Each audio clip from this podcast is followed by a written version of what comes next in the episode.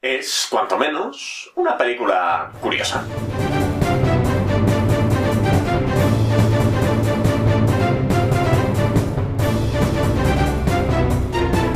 Buenos días, tardes o noches, dependiendo de la hora en la que me estéis escuchando.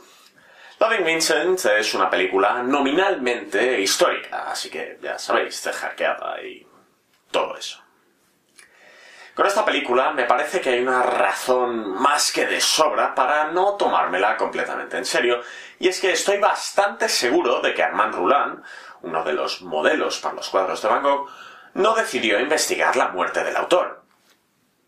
Puede que me equivoque, pero estoy bastante seguro de ello. El concepto de la película es fascinante.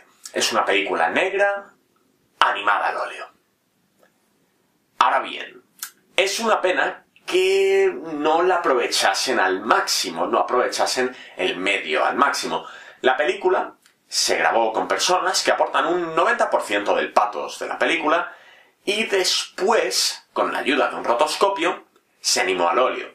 No quiero que se me malinterprete ni, ni se entienda que estoy haciendo de menos la labor. La película me parece espectacular. Animar una película con 60.000 cuadros al óleo pintados todos ellos a mano me parece fascinante. Simplemente es una pena que no se aprovechase más.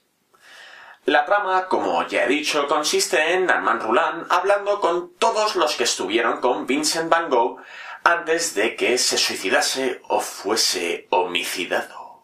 ¡Tan, tan, tan! Tonterías aparte. Armand Roland, azuzado especialmente por su padre, investiga todo lo que rodea la muerte de Vincent Van Gogh porque, según su padre, en una carta, Vincent Van Gogh había dicho que estaba bien y como todos sabemos, es físicamente imposible mentir en una carta. Así que, evidentemente, Vincent Van Gogh se suicidó porque no podía mentir y decir que estaba bien y luego suicidarse. La película me da pena porque podría haber investigado un poco más, podría haber hablado un poco más de la melancolía de Vincent Van Gogh. Melancolía es, por cierto, como se llamaba en el 19, algo que ahora llamamos depresión, más o menos, hay matices. Pero claro, también con esta película, si nos hubiésemos centrado en todos los posibles problemas de salud que Vincent Van Gogh pudo tener, no habría tiempo para nada más. La película en general está bien, pero como he dicho, tiene el problema de que no aprovecha el medio.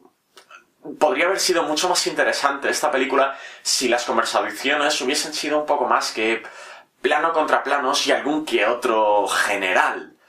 Pero claro, es la primera película que se ha hecho en este estilo. Yo lo que sí haría sería quizás acortarla un poco a ratos es un poco larga, incluso para una película negra, que se caracterizan por ser lentas. Eso sí, me parece una película fascinante y merece la pena, si no verla entera, por lo menos echarle un vistazo.